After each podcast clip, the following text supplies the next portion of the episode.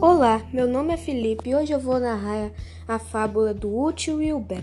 Um dia parou um veado à beira do rio e, olhando-se pelo reflexo das águas, refletiu: Que mal feito eu sou! A cabeça é linda, com estes formosos chifres que todos os animais invejam, mas as pernas são muito finas e muito compridas. A natureza foi injusta comigo antes me desse mais pernas do que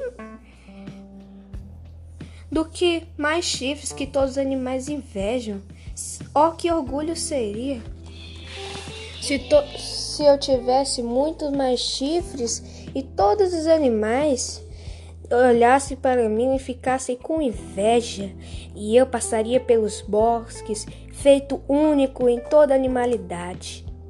Nesse ponto, ele é interrompido pelo latido dos veadeiros, valentes cães de caça que lhe viam na pista como relâmpagos. O veado foge a todas as pressas para a floresta. Enquanto corria, pôde verificar quão sábia foi a natureza, dando-lhe mais pernas do que chifres.